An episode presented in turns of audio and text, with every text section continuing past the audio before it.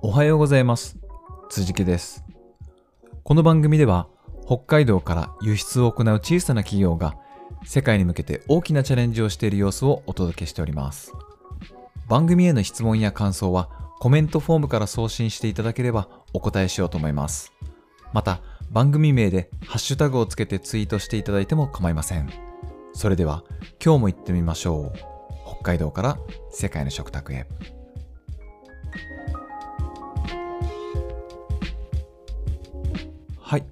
えー金曜日になりました。えー今週は1週間 OKR についてお届けしてきました。で昨日 OKR のスケジュールの仕方みたいなことをお伝えしたんですけど、ちょっと時間がなくて、えーもうちょっと話したいなと思ったので、今日引き続き、えー OKR を始める第一歩の補足をして、えー今日はですね、1年間 OKR をやってみて、弊社としてどんな変化があったのかとか、個人的に、えー OKR がもたらしたものとか、えーいうことのお話をして、えー締めくくろうかなと思います。はい。えー昨日の補足なんですけど、昨日最後もバーっと早口でちょっと話してしまいましたね。まあ、え1週間単位で、えー月曜日にチェックイン、今週やることはこれですっていうふうに宣言、チームに宣言して、えーあと、金曜日のレビューの時には、えー今週これこれやりました、これができませんでした。みたいな評価を行って、じゃあ来週何をやります？っていう、月曜日のチェックインの準備もしてしまうっていうお話をしました。はい、そうなってくると、1週間って月曜日から金曜日までありますけど、まあ、月曜日、火曜日、水曜日ぐらいは、やらなきゃいけないタスクとか、えーそういうものに集中して、どんどんタスクをこなしていくっていう感じです。で、行動、行動を起こすと、えっ、と、何か分かってくること、問題とか課題とか見えてくるし、これがうまくいったとかっていう実績も増えていきます。そういうのを蓄積していく感じですね。で、まあ、木曜日は予備、予備日として、あの、設けても構わないと思います。はい。で、金曜日に、えーその、レビュー、足りなかったとことかもやり、タスクもやりながら、えー振り返りを行うんですけど、そうなると、やっぱ月曜日、火曜日とかの日々の過ごし方と、金曜日の過ごし方って全然違いますよね。はい。もう金曜日は、えー来週の月曜日の準備をするための日だし、はい。月曜日っていうのは、金曜日に決まったことを、よし、始めるぞ、頑張るぞっていうような、えースタートダッシュだと思います。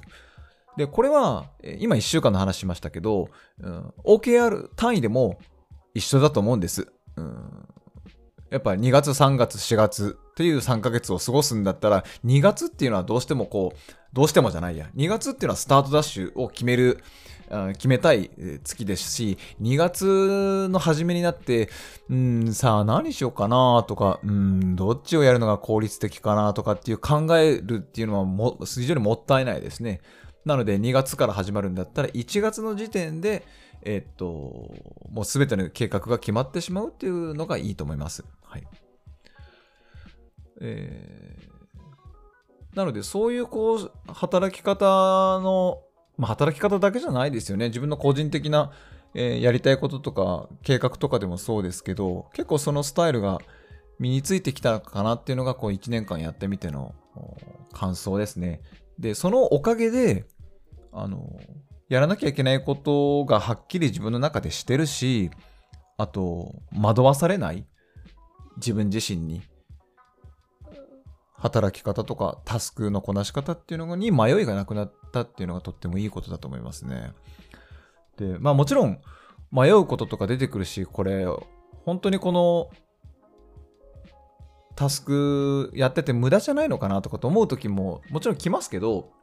えーそういう時は、えーまあ1週間なり1週間終わった後に、えー振り返りを行う時に、そういう提案をチームのチームのメンバーにしたり、あと私の場合コーチをつけてますので、コーチに相談したり、うん、すごいモヤモヤしてるんですよね、みたいな。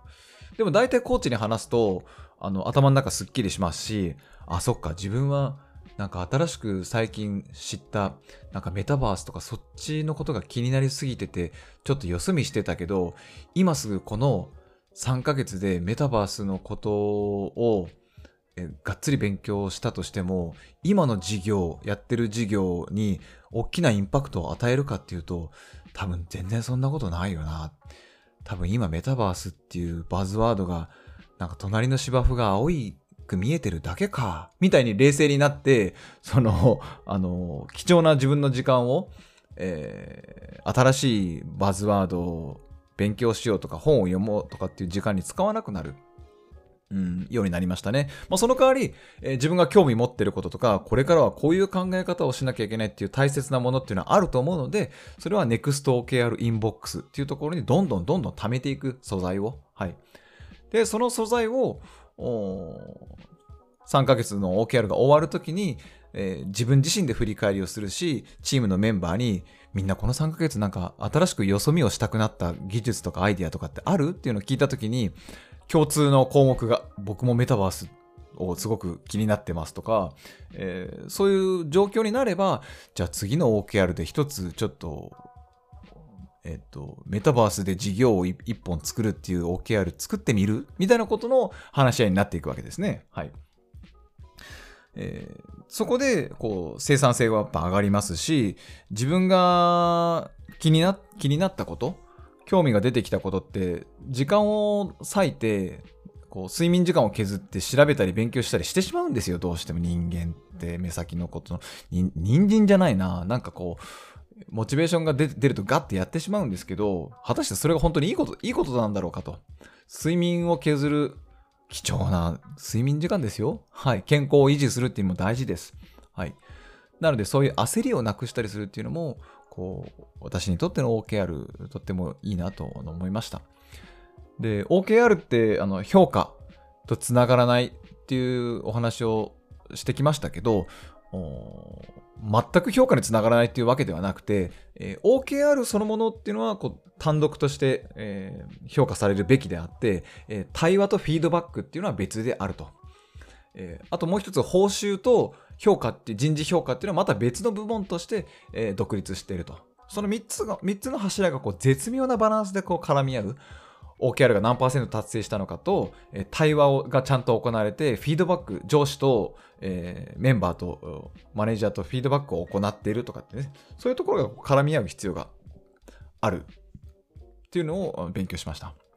まあ、なかなかここはまだ組織としてもうまく導入できてないところなので、これから学んでいこうと思いますけど、えそういうのを助けてくれる SARS だったり、OKR のツールだったりっていうのもあるので、そういうのの助けも借りながらあのやっていこうかなと思います。はい。で、まあ、1年間やってみてきてあのこれからも続けようと思うしもっとあのたくさんの人にあの知ってもらいたいなと思いますしこのなんか不不安定な不確かなあのブーカ時代っていうふうに言われてますけど、求められてるのはこういうスキル、こういうスキルってその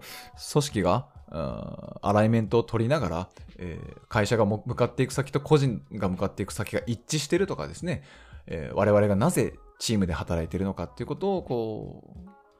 誰かに聞かなくても自分でちゃんと理解できるっていうことが求められてる時代なのかなっていうふうにすごく思いました。はい。で、まあ、目標を設定するっていうことはなんかこう、休みを、休む価値を考えるとかっていうことだなって1年前思ってましたけど、うん、最近だとこう目標を共有してそれを認め合ってメンバーと一緒に働くってもうなんてもう価値があることなんだっていうふうに感じるようになりましたね。はい。なんか自分という存在を超えたなんか大きなものの大切なもののために働いてるなっていうことをあのこう教えてくれたような感じがしますね。うん、とってもいいことだと思うし、あのそのやり方さえ分かれ分かるんだったら、えー、アウトプットして伝えていきたいなというふうには今は思っています。はい。なので、引き続きですね、えー、まあ、OKR っていうツールですけど、目標達成とかですね、コーチングも含めて頑張っていきたいなと思ってますので、ぜひよろしくお願いします。はい。今週は1週間 OKR についてお届けしました。えー、明日はですね、え、OKR について、えー、ゲストをお迎えして放送しようと思っています。ぜひお楽しみにしてください。はい。ありがとうございました。